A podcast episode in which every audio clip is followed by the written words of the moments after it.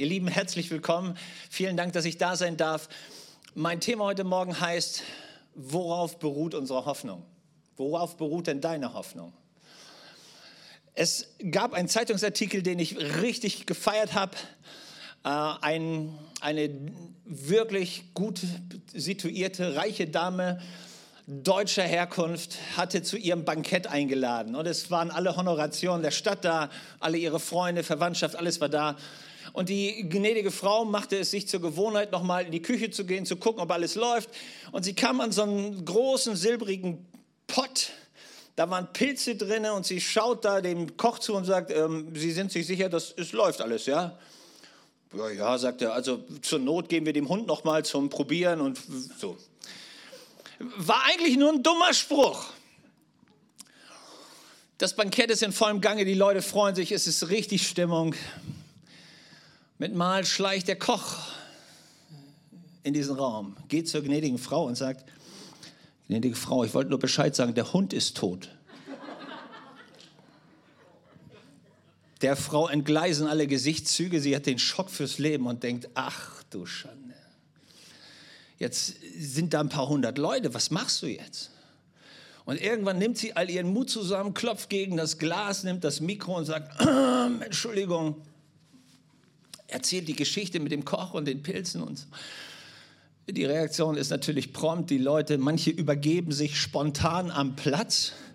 Der Notarzt wird gerufen, Riesenkatastrophe, das Fest wird abgebrochen, Krankenwagen kommen als das Chaos so ein bisschen dem Ende entgegengeht, äh, sagt die gnädige Frau, holt den Koch her und sagt, wo ist denn der Hund? Ach, sagt er, gucken Sie den lieber nicht an. Das Auto, das ihn angefahren hat, hat ihn furchtbar zugerichtet. Kennt ihr das? Self, self-fulfilling prophecy. Sich selbst erfüllende Erwartungsangst das, was du innerlich erwartest, hat tatsächlich Macht, dein Leben zu prägen. Und was immer du in deinem Herzen tief im Geheimen denkst, was kommen könnte, tatsächlich programmiert sich unsere Seele drauf und dann staunen wir, dass die Katastrophe tatsächlich auch eintritt. Wie schade. Denn ich glaube, wir haben als Christen eine andere Perspektive als uns auf die größten Katastrophen im Leben vorzubereiten, sondern ich glaube, wir als Christen müssen lernen, dass wir den besten Herrn haben mit der besten Botschaft, mit dem besten Plan und der besten Zukunft. Und wenn wir das nicht glauben, Leute, wie soll eine Welt, die in der Dunkelheit sitzt, das glauben? Wenn wir vergessen haben, dass Evangelium frohe Botschaft heißt, wer soll irgendwann noch was Fröhliches zu erzählen haben?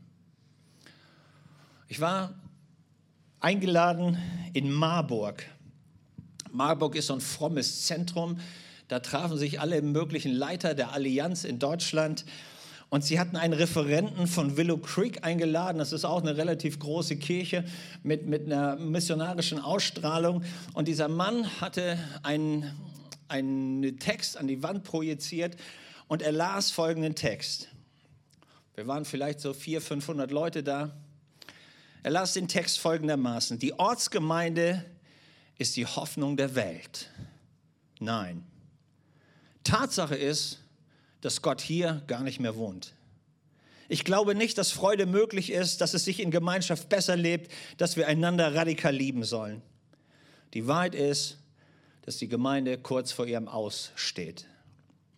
Ich weigere mich zu glauben, dass wir Teil von etwas sind, das über uns selbst hinausreicht. Es ist doch ganz klar, dass Armut zu übermächtig ist, Rassismus nicht zu überwinden ist, dass das Böse niemals zu besiegen sein wird. Ich kann unmöglich glauben, dass sich Dinge in der Zukunft zum Besseren wenden. Es wird sich herausstellen, dass Gott nicht helfen kann. Und du liegst falsch, wenn du glaubst, Gott kann. Ich bin davon überzeugt, dass man kann Dinge nicht verändern. Es wäre eine Lüge, würde ich sagen, Gott kümmert sich. Totenstille im Saal. Ich schaute mich um und ich sah die konsternierten Gesichter und einer guckte den anderen und dachte, wo um alles in der Welt geht das denn hier hin? Und man schaute den Referenten an, der völlig entspannt war. Und dann änderte sich die Farbe dieser, dieser an die Wand geworfenen Folie. Und er sagte, meine Damen und Herren, Ich lese den Text nochmal, aber diesmal lese ich ihn von hinten nach vorne. Derselbe Text. Hör genau zu. Gott kümmert sich. Es wäre eine Lüge, würde ich sagen, man kann Dinge nicht verändern. Ich bin davon überzeugt, Gott kann. Und du liegst falsch, wenn du glaubst, dass Gott nicht helfen kann. Es wird sich herausstellen, dass sich Dinge in der Zukunft zum Besseren wenden. Ich kann unmöglich glauben, dass das Böse niemals zu besiegen sein wird, dass Rassismus nicht zu überwinden ist, dass Armut nicht zu übermächtig ist. Es ist doch ganz klar, dass wir Teil von etwas sind, das über uns selber hinausreicht. Ich weigere mich zu glauben, dass die Gemeinde kurz vor dem Aussteht. Die Wahrheit ist doch, dass wir einander radikal lieben sollen, dass es sich in Gemeinschaft besser lebt, dass Freude möglich ist. Ich glaube nicht, dass Gott hier nicht mehr wohnt. Nein, die Tatsache ist, die Ortsgemeinde ist die Hoffnung der Welt. Und die Leute sprangen von ihren Stühlen aus. Das habe ich noch nie gesehen, auf jeden Fall nicht in diesen Kreisen. Die sprangen von den Stühlen auf und Standing Ovation kam. Und mit einem Mal hebt, es war wie als wenn die Decke sich heben würde. Und ich dachte, was für ein Unterschied. Der Mann hat genau denselben Text vorgelesen nur diesmal von hinten nach vorne. Was wäre, wenn Gott deine Sichtweise ändern könnte über die Situation, in der du gerade bist? In der Offenbarung heißt es, dass den Christen geraten wird, Leute, kauft euch Augensalbe, damit ihr sehen könnt, wie Gott eure Situation anguckt. Und der Feind unserer Seele, der schafft es immer, uns die Menschenperspektive und manchmal sogar noch die dämonische Perspektive zu geben. Und das führt dazu, dass wir völlig die Hoffnung verlieren. Und dann muss Gott kommen und uns sagen, hey Leute, lass mal gucken, wie das wirklich aussieht. Wechsel mal die Brille, zieh mal meine an. Und mit Mal merken wir, Gott hat eine völlig andere Sichtweise über das, womit du gerade kämpfst. Und vielleicht steht dein Sieg schon vor der Tür und du hast es gar nicht verstanden. Leute, ich bin heute hier, weil ich glaube, dass Gott euch eine gute Botschaft zu sagen hat. Und die Botschaft heißt, miss deine Zukunft nicht an deiner Vergangenheit. Nochmal, miss deine Zukunft nicht an deiner Vergangenheit. In der Schule haben wir gelernt, da gab es einen Mann, der hieß Pavlov. Und der hat die Pavlovsche Erklärung über, wie reagiert die Welt. Leute, der Mann hat recht, was die Tierwelt angeht. Wenn du irgendwas lange genug traktierst, dann wird sich das Vieh entsprechend verhalten. Aber Leute, wir sind Menschen. Wir müssen nicht an den Verletzungen unserer Vergangenheit stehen bleiben, sondern wir sind Leute, die nach vorne denken und wir haben immer Zukunft und Hoffnung. Das ist der Adel des Menschen. Und wenn ich an irgendwas glaube, was Gott uns durch den Heiligen Geist gegeben hat, dann an die Fähigkeit zu träumen und Visionen zu haben. Und in, auf, in Apostelgeschichte 2, Vers 17, so steht es wenigstens in meiner Bibel, wenn du eine andere hast, schmeiß sie raus, wirf sie in den Kamin, da brennt sie gut. Aber das, was du hören musst, ist, dass da steht, ich werde meinen Geist auf alles Fleisch ausgießen und die Jünglinge werden Visionen haben und die Alten werden Träume haben. Wenn wir irgendwas in Deutschland brauchen, dann brauchen wir Leute, die wieder Träume haben von dem, was Gott möglich machen will. Ey, wir haben uns lange genug angehört, was wir alles nicht können und warum wir uns klein machen müssen und warum wir uns zurückziehen müssen und warum irgendeine Gefahr viel zu groß ist. Leute, das ist nicht die Wahrheit. Unser Gott hat sich nicht verändert, egal wie die Umstände in dieser Welt sind. Gott ist immer noch Gott und er ist immer noch der Herr. Und das müssen wir wieder entdecken. Ihr Lieben, wir haben eine Botschaft der Hoffnung. Und ich glaube, wenn du aufgehört hast zu träumen, fang wieder an. Das ist dein Adel, den Gott dir gegeben hat. Wir bleiben nicht vor dem momentanen Status quo stehen. Wir bleiben nicht bei dem, was die Umstände uns erzählen, stehen, sondern wir haben einen Gott, der mit uns über die Mauer springt. Bei manchen Christen habe ich den Eindruck, die sind lange genug gegen die Mauer gesprungen, so sehen sie auch aus. Aber Leute, das ist nicht unsere Perspektive, sondern wir springen über die Mauer. Und es ärgert mich, wenn Leute zu mir kommen und sagen, hör mal, du kommst doch auch ins Alter. Also das ärgert mich nicht, das ist einfach die Wahrheit, ja. Aber wenn sie kommen mit dem Spruch, also du müsstest doch ein bisschen ruhiger werden im Alter. Du musst doch begreifen, dass nicht alles möglich ist. Was hat das denn mit meinem Alter zu tun?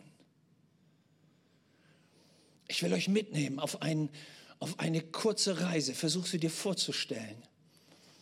Die Stadt heißt Haran. In Haran ist ein Mann gestrandet mit seiner Frau. Sein Name ist Abram und seine Frau heißt Sarai. Er ist 75, sie im zarten Alter von 65. Die beiden sind schon viel zu lange in dieser Stadt. Eigentlich hatten sie einen ganz anderen Plan. Eigentlich hatten sie mal davon geträumt, in ein sogenanntes gelobtes Land zu gehen, das Kanaan heißt. Aber irgendwie waren sie in Haran gestrandet. Der Vater war gestorben und irgendwie war die Perspektive nach vorne verloren gegangen. Eines Morgens, versucht ihr die Situation so vorzustellen, wacht dieser 75-jährige alte Mann auf, stößt seine Frau an, die fällt schier aus dem Bett. Und er sagt zu ihr, Sarai, ich glaube, Gott hat zu mir gesprochen. Die arme Frau versucht wach zu werden, dreht sich um und sagt, aber was hast du? Ich glaube, ich habe eine Vision. Was hast du? Ich habe eine Vision. Sie sagt, was, was hast du schlecht geträumt? Nein, ich glaube, Gott hat zu mir geredet. Und sie schaut ihn an und sagt, Abraham, was hat der Herr gesagt? Der Herr hat gesagt, wir sollen ein neues Volk gründen und wir sollen in ein neues Land ziehen. Sarai guckt ihn an und sagt, hör mal, wir üben seit Jahren, wir haben noch nie Kinder gekriegt. Das hat noch nie funktioniert.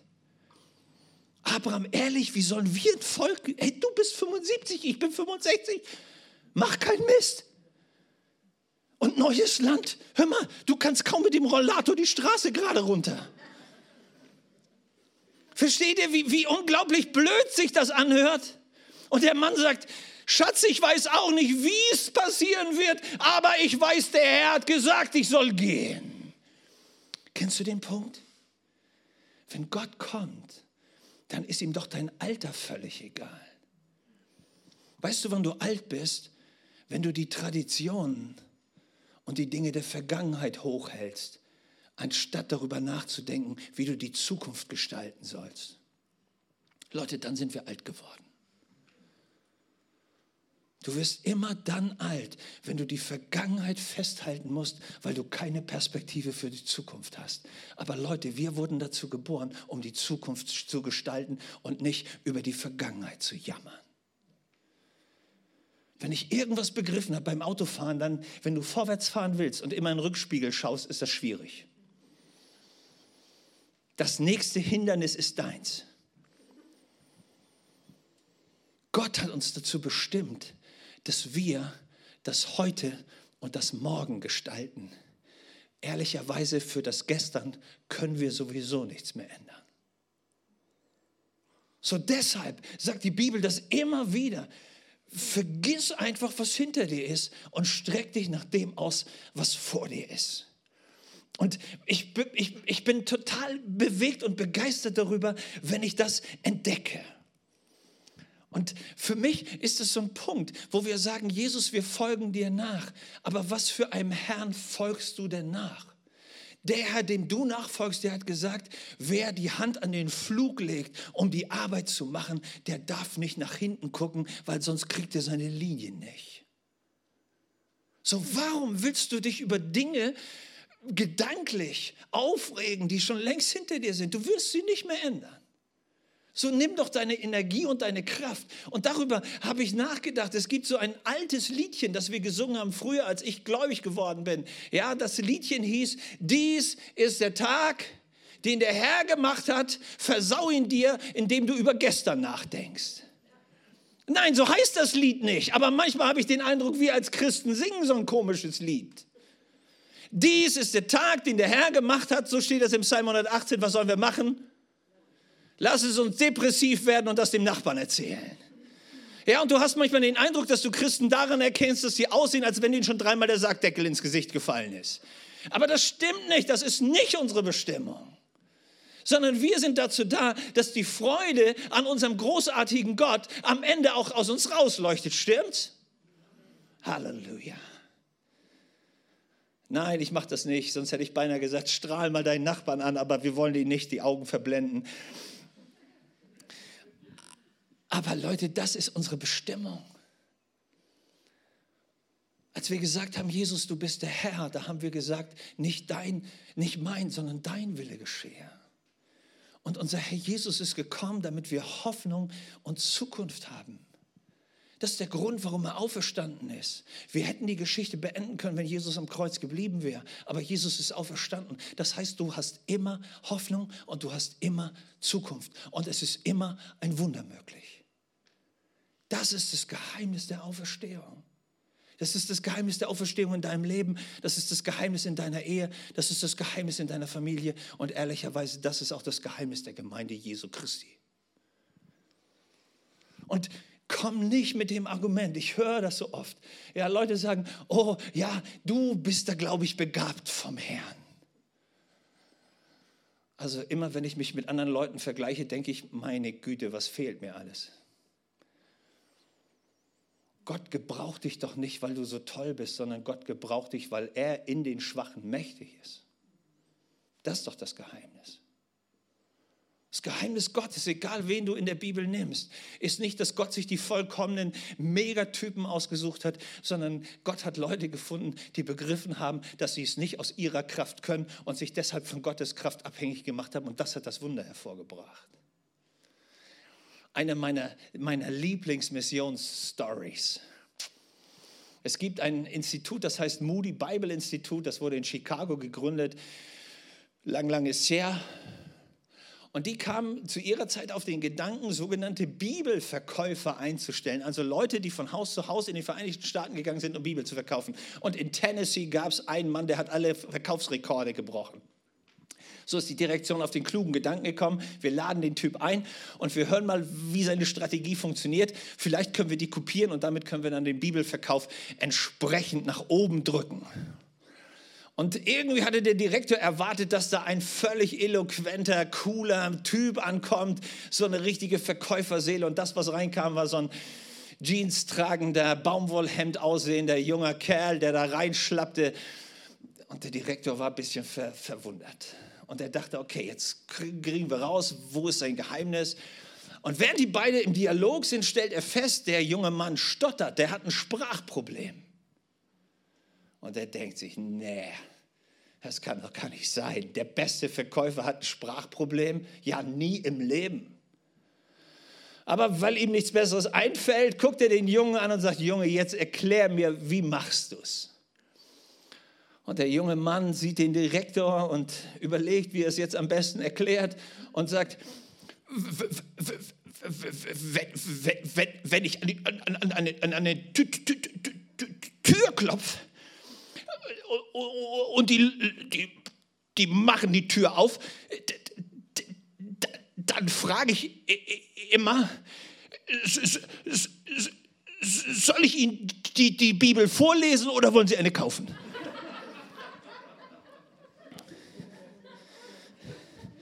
Der Direktor brach zusammen.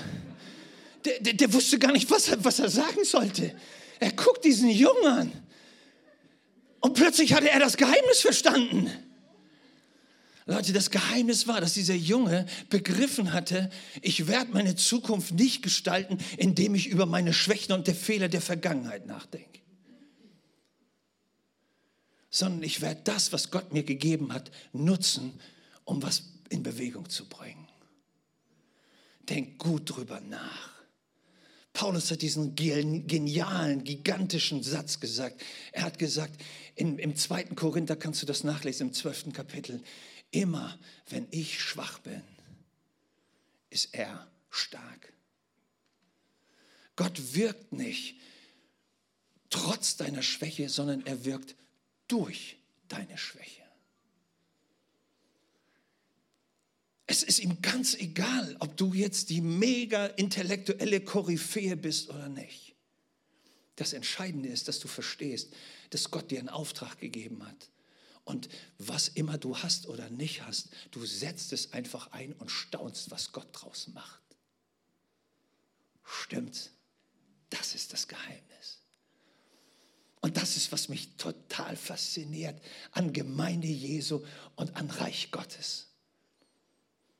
Wow, dass wir mit einem Gott arbeiten, der aus, aus nichts diese Welt gemacht hat. Und Leute, bitte bildet euch nicht ein, weil ihr so mega cool seid, deswegen wird Gott was Besonderes aus euch machen. Meistens ist das unser Fehler. Gott macht, weil er einen Plan hat und weil er jemanden sucht, der bereit ist, diesen Auftrag wahrzunehmen. Mehr nicht. Und wenn du es nicht hast und nicht die Begabung hast und dir irgendwas fehlt, macht Gott trotzdem mit dir eine Riesengeschichte. Das ist das Großartige. Professor Campola hat diese Geschichte immer von seinem Freund erzählt, der wie er Professor war, aber nicht in Philadelphia, sondern auf Hawaii. Und dieser, sein Freund, hatte einen Sohn und der war fertig mit, seinem, mit seiner Schule und hatte sich vom Vater ein halbes Jahr erbeten, um ein bisschen durch die Staaten zu fahren und sich alles Mögliche anzugucken. Der Vater hatte das erlaubt, hatte ihm auch noch ein Auto zur Verfügung gestellt. In der zweiten Woche hat der Junge einen Riesenunfall. Das Auto ist kaputt, der Junge ist kaputt, die gesamte linke Seite betroffen, man muss ihm den linken Arm amputieren. Und das Leben des Jungen scheint zerstört. Er kommt aus dem Krankenhaus raus und der Vater merkt, der Junge, irgendwas in seiner Seele ist kaputt. Und der Junge sagt, Papa, ich habe einfach Angst. Ich habe Angst vom Leben. Schau mich an, ich bin Krüppel. Ich kann, ich kann mich noch nicht mal selber verteidigen. Ich kann nichts arbeiten. Ich, ich, ich bin fertig. Und der Vater spürt die Not des Jungen und denkt, irgendwas muss ich machen, um sein Selbstwertgefühl wiederherzustellen. Und er meldet den Jungen bei einer Selbstverteidigungsschule an der will gar nicht hingehen. Aber als er dann trotzdem mit dem Vater da erscheint, kommt der Sensei, der Meister, guckt ihn an und sagt, Junge, mach dir keine Sorgen, du wirst der beste Kämpfer in unserem ganzen, in unserem ganzen Verein. Und der Junge guckt ihn an und denkt, ja, ja, danke für diese mitleidigen Worte. Ja, du glaubst ja selber nicht. Hey, ich bin Krüppel, was soll ich hier schon bewegen? Und dieser Meister beginnt mit ihm eine Übung, immer und immer wieder. Und irgendwann hat er tatsächlich die Abfolge drauf, weiß, wo er anpacken muss und so. Es läuft eigentlich, wie es läuft. Für ihn jetzt nicht besonders toll, aber auch nicht besonders schlecht. Nach zweieinhalb Monaten kommt der Meister zu ihm und sagt, hör mal, ich wollte dir nur Bescheid sagen, ich habe dich bei den Stadtmeisterschaften angemeldet. Und er guckt ihn an und sagt, was, was hast du? Mich, ich bin Hackfleisch, die fressen mich, bevor ich da überhaupt auf die Matte gekommen bin. Hey, ich habe nur einen Arm, ja? Guck mich an, der linke Arm fehlt. Wie soll ich gegen diese Typen gewinnen? Der Sensei wird ganz leise, guckt ihn an, guckt ihn an und sagt zu ihm, wenn wir uns da beide bei der Stadtmeisterschaft anmelden, dann glaubst du doch nicht, dass sich ein Verlierer angemeldet hat. Du gewinnst, mein Freund, ansonsten müssen wir uns beide nochmal sprechen. Und der Typ ist mit den Nerven am Ende und denkt, was? Der erste Kampf kommt, er dreht die erste Runde und tatsächlich er gewinnt irgendwie. Die zweite Runde kommt und er gewinnt auch. Und am Ende ist er im Ausscheidungskampf und er schlägt den bestehenden, amtierenden Stadtmeister und nimmt die Trophäe mit nach Hause. Die beiden sitzen im Auto und der Junge guckt seinen Meister an und sagt, wie um alles in der Welt hast du gewusst, dass ich gewinne? Der Meister lächelt und schaut ihn an und sagt, weißt du Junge, ich habe dir den effektivsten Griff beigebracht, den es im Judo gibt. Die einzige Chance, wenn du deinen Gegner geschnappt hast, ist, er müsste deinen linken Arm packen. Ich wusste, du gewinnst. Verstehst du den Gedanken? Hey, wie oft denken wir, Gott, bei mir hast du die Hälfte vergessen. Also wenn, wenn ich wäre wie, wie XY, dann. Und Gott sagt, nein, ich habe dich genau so gemacht, wie ich wollte. Und ich habe dir deshalb deine Gaben und Befähigung und deine Ängste und alles, was du an Schwachheiten hast, dafür musst du dich nicht schämen, sondern ich werde dich mit all diesen Schwächen gebrauchen. Und ich werde was Großes machen, wenn du bereit bist, mir das zur Verfügung zu stellen. Das ist das Geheimnis, Leute. Und ich empfinde das so, so wie ein Reden Gottes an uns, dass wir wach werden müssen. Wach werden um zu begreifen, dass all diese komischen Gedanken der Minderwertigkeit und der Schuld und der Angst und des Versagens und was auch immer auf uns zusteuert, hey, Gott kann mich nicht gebrauchen, weil, und dann kommt unsere Liste. Leute, ehrlicherweise ist das echt arrogant, weil Gott hat was Großes in dich reingelegt. Eine unserer Lieblingsstories aus der Kirche ist, unser Jugendleiter hatte mit einer städtischen Organisation zusammengearbeitet, die im Sommer immer Jugendliche auf so ein Sommercamp bringt. Und er hatte unseren Gemeinde-VW-Bus vollgepackt mit Jugendlichen und sie waren unterwegs Richtung Taubertal. Und irgendwann ist das Auto kaputt. Vorne Reifen kaputt. Und die ganze Truppe muss natürlich aussteigen, die ganzen Jungs raus und er holt den Wagenheber und Rad runter, bockt die Kiste auf und mit Mal geht der Wagenheber zur Seite und das Auto kommt ihm entgegen und er flucht wie ein Rohrspatz. Der Zorn, die Enttäuschung, alles kommt raus, ja, und kein einziges gutes theologisches Wort dabei. Und die ganze Truppe hört zu. Irgendwann hat er die Karre wieder hingekriegt, Ersatzrad drauf, sie fahren hin. Und es ist echt eine, eine, gute Woche. So, sie sitzen wieder im Auto, fahren nach Hause. Neben ihm sitzt einer der größten Raudis und nimmt so seinen Mut zusammen, haut ihn an und sagt: Du, Markus, Markus, ähm, ich wollte mal was fragen. So, ich würde auch gerne Christ werden und Markus schwer getroffen im Herzen. Oh, Herr Jesus, dieser Raudi, Halleluja. So, hat er nicht laut gesagt, sondern sich nur gedacht. Guckt den Jungen an und sagt, hör mal, wann hast du die Entscheidung für Jesus getroffen? War es am Abend, wenn wir so Gottesdienst hatten oder in den Kleingruppen oder so? Nee, nee, nee, sagt er. Kannst du dich noch erinnern, wie wir hergefahren sind und das Rad kaputt gegangen ist?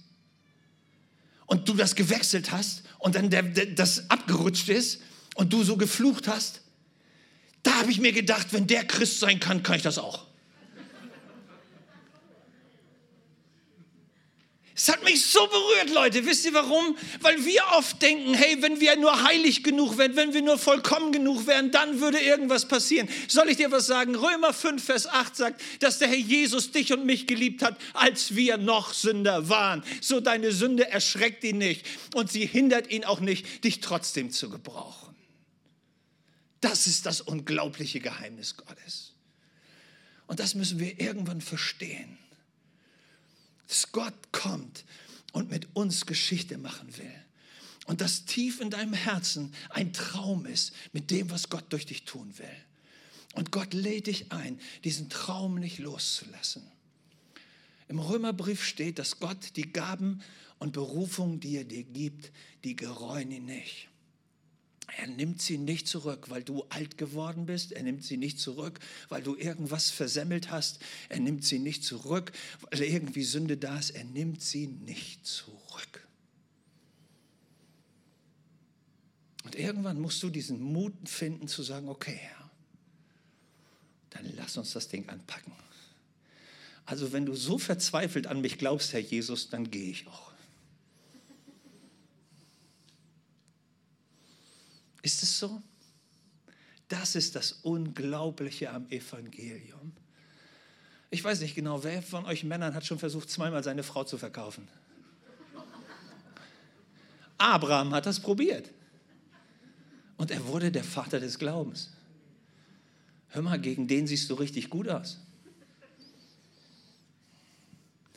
Leute, es ist der tiefe Gedanke Gottes dass wenn Gott in dir ein Werk angefangen hat, dann kriegt er das auch zu Ende. Ich schließe mit dieser Story, die mein Leben immer begleitet hat. Es gibt einen Film, Ingmar Bergmann hat den gemacht. 1958 wurde der in New York aufgeführt. Dieser Film heißt Das siebte Siegel.